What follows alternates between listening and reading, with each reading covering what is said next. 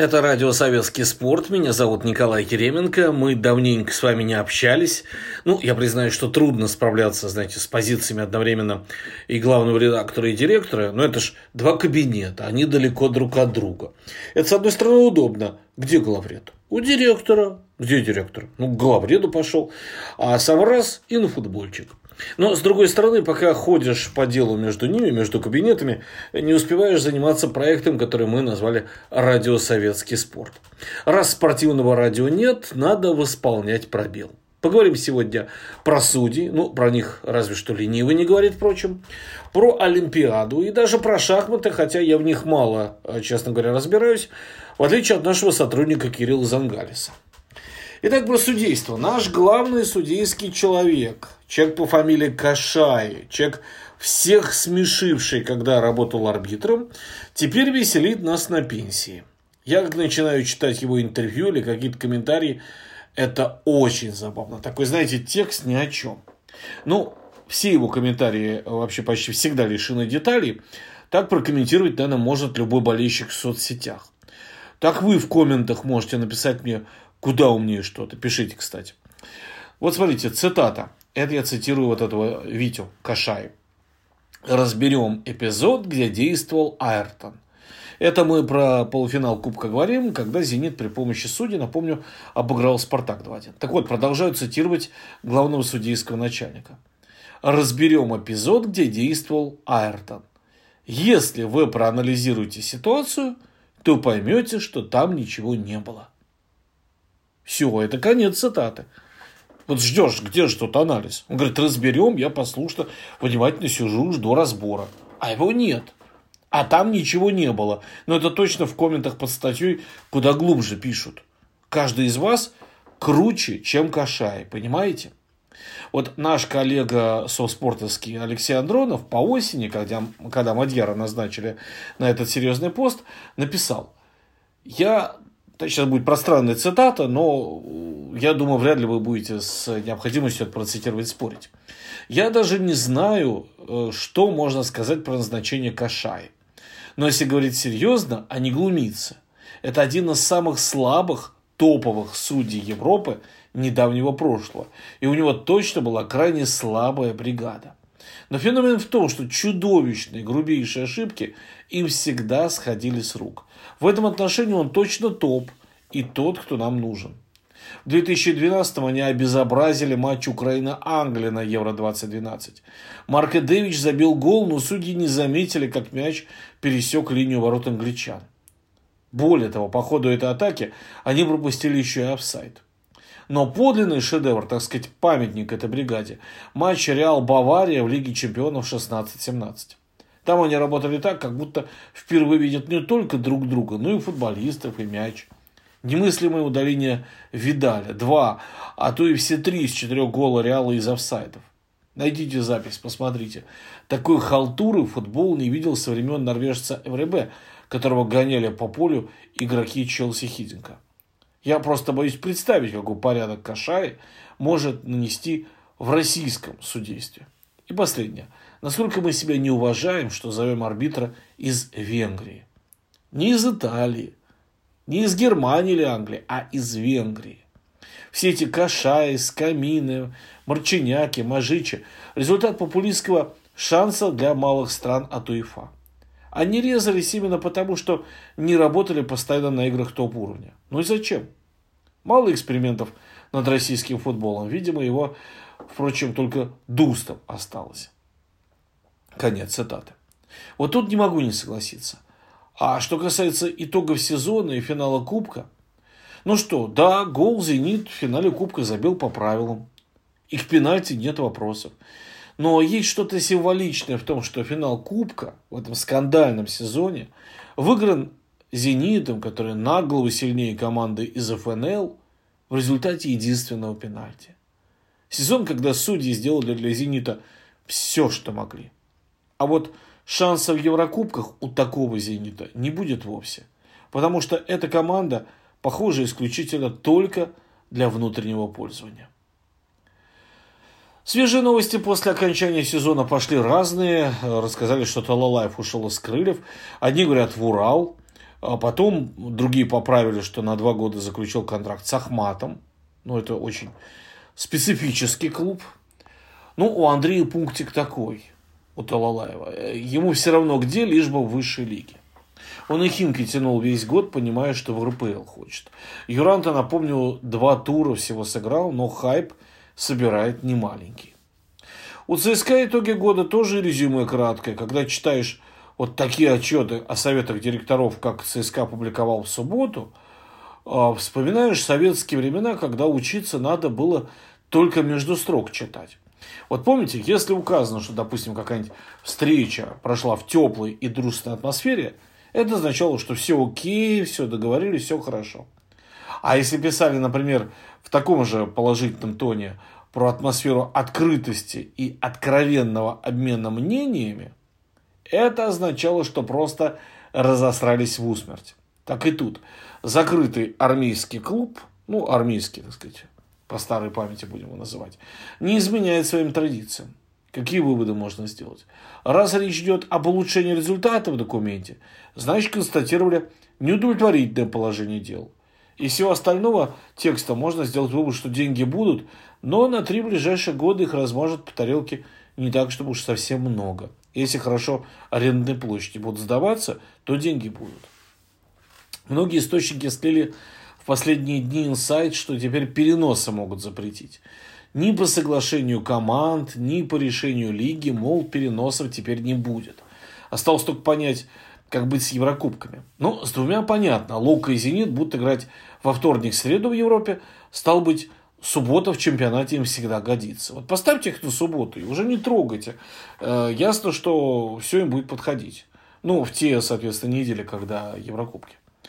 ЦСКА, Ростов и Динамо по четвергам значит, им подойдут в чемпионате воскресенье и понедельники. Тут вообще большой выбор. Не очень понятно, что делать с Краснодаром, то, что он вроде начинает Лиги Чемпионов, но с высокой степенью вероятности, как и все, опустится в Лигу Европы. Так что переносы все равно будут, но условный сдвиг на один день – это, наверное, не перенос. Впрочем, если нынешний запрет на переносы приведет к составлению идеального календаря, это, конечно, нереализуемая мечта, то почему бы и нет? Из интересного, что читал на этой неделе и чем спешу поделиться. Очень интересный материал на портале «Настоящее время» опубликован. Я туда как-то редко заглядывал. Мне казалось, что там только скучные общественно-политические вещи публикуются. Но куча интересного там в связи с 40-летием игр в Москве. Олимпиада 80, государственная система поддержки допинга, про которую мы знаем из нового времени, реализованная в Сочи 2014 в виде подмены допинг-проб в полной мере была реализована во время первой здешней Олимпиады еще в 80-м году. Все мы сейчас вспоминаем про улетавшего Мишку, «До свидания, Москва, до свидания», Лев Лещенко, Татьяна Анциферова, многие другие радости детства. Но надо помнить и о допинг-преступлениях 80-го. И вот что интересно, я об этом не знал. Тогда меняли пробы не только советских спортсменов, а вообще всех участников. Задача была сделать миф о стерильной и бесскандальной Олимпиаде. Она и стала в итоге после этих фальсификаций самой чистой в истории, потому что за допинг не дисквалифицировали вообще ни одного медалиста. Одним из очевидцев советской допинговой программы в 80-м году был ныне проживающий за границей Константин Волков, выигравший тогда серебро в прыжках с шестом. Рассказывает, что мочу подменяли у всех спортсменов поголовно – Допинг-контроль был. Там были наши сотрудники с погонами. Когда я пришел рассказывать Волков сдавать вот эту мочу, баночку отдаю, а он мне говорит, это все выкидываем, вот твоя моча. Говорит, вот эту сдавай. Я говорю, так у меня ничего нет, мне не страшно. Нам случайности не нужны. Вот эту иди сдавай. Я говорю, так у всех? Он, конечно. Я говорю, у моих соперников? Да, у всех одинаково, без исключения. Ни у кого ничего не будет, вспоминает Волков, подчеркивая, что вся программа была именно государственной. Об изнанке процесса рассказал бывший подполковник КГБ Владимир Попов, уехавший из России в начале 90-х в Канаду. Говорит, у меня в период Московской Олимпиады были совсем другие задачи. Я работал со спортивными журналистами, говорит Попов. А два моих коллеги были аккредитованы непосредственно в допинговом центре Олимпиады 80. Они заполняли те емкости, которые э, якобы были у спортсменов. Естественно, у них допинга не было, и пробы были чистые именно вот таким образом. Менялось чисто механически. В Московской антидопинговой лаборатории работали сотрудники 11 отдела 5 управления КГБ, созданного в 1977 году за три года до игр. Формальной задачей отдела было, цитирую, «осуществление мероприятий по срыву подрывных акций противника и враждебных элементов в период подготовки проведения Олимпиады». Решения по государственной допинговой программе СССР принимались на уровне руководителя Госкомспорта. Еще из событий той позорной Олимпиады очень многое случилось э, в эти дни. И ушел из жизни большой борец Иваницкий, который, работая в Гостелерадио, комментировал открытие и закрытие тех игр. 82 года нашли в русском районе в реке утонувшим. Плохо сердцем стало человеку. Ушел из жизни художник, не стало Виктора Чижикова, автора знаменитого олимпийского «Мишки». Тогда медведи еще не имели политической направленности – а, хотя тоже, конечно, направленность. Да, ходят же они в рассказах зарубежной пропаганды по Красной площади в Москве.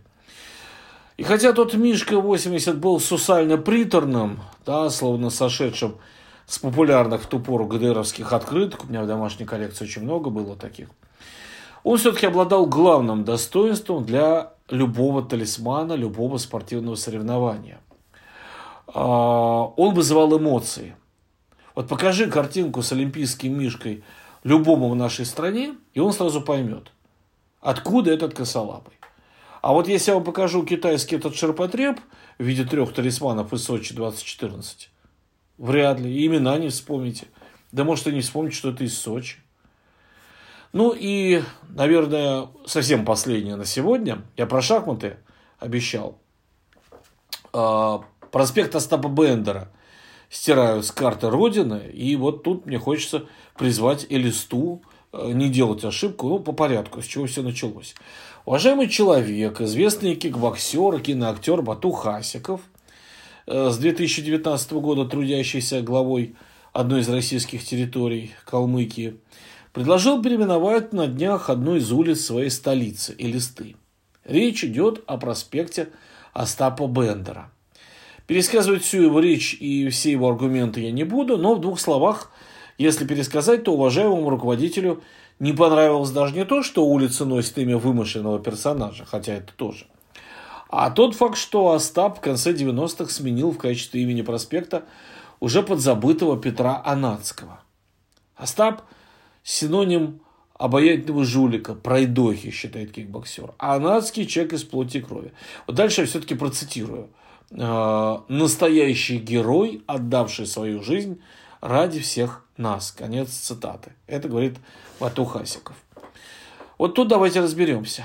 Начнем с самого очевидного. Само по себе словосочетание «герой гражданской войны» стало совершенно справедливо уходить из оборота где-то в самом начале 90-х. Потому что ну, уже надо было осознать и согласиться, не может быть героя гражданской войны просто по определению. Если война гражданская, то она по, по определению братоубийственная. Это война, связанная с уничтожением своих соотечественников. Герой гражданской – это не какая-нибудь невинно убиенная жертва. Это человек, сам кромсавший в труху десятки и сотни тех, кто был с ним одной крови и одной веры. Не будем конкретно о Петре Анадском рассуждать. Полный георгиевский кавалер, по сути, был еще и предателем оказавшись по разные стороны баррикад с военной элиты, теми, с кем он воевал плечо к плечу э, во время Первой мировой войны. Патух Асиков личность замечательная, конечно, яркая личность. Э, я не раз с ним общался во время разных интервью, просто, что называется, за кадром. Но дело ведь тут не в нем, а в том, какие ветры он улавливает своим чутким носом.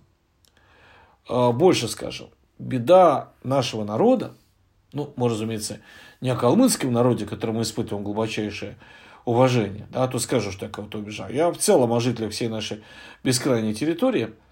А, так вот, беда наша в том, что мы оказываемся все больше и больше лишены самоиронии. И вот тут я перехожу ко второму аргументу, может быть, уже не такому очевидному, как первый. Улица Остапа Бендера – это прекрасное и яркое изобретение прежнего президента Калмыкии, который очень любит шахматы. Зовут его Кирсан Алюмжинов. Да, он человек тоже непростой, хотя, слава богу, и не герой гражданской. Одного только общения с инопланетянами хватает. Но есть у Кирсана креативного и яркого предпринимателя, который много лет был президентом Калмыкии, одно достоинство. Он фанатично любит шахматы. И очень многое делает для их реальной популяризации. Много было на этом пути проб и ошибок, но как глава ФИДЕ он сделал реально очень много. К 33-й Всемирной шахматной олимпиаде, которую Люмжинов провел в 98-м листе, он построил там специальный город шахмат, который для международного э, потребителя назвал City Chess. То есть для нас это не ювосяки, для мира City Chess. Они все-таки Ильфа Петрова не читали. Логично, что проспект, который ведет из центра города к этому специально выстроенному району, получил имя популярного героя. Остапа, пусть и не из плоти и крови, знают в нашей стране все. Его отношения с шахматами запечатлены в знаменитом творении Ильфа и Петрова «12 стульев».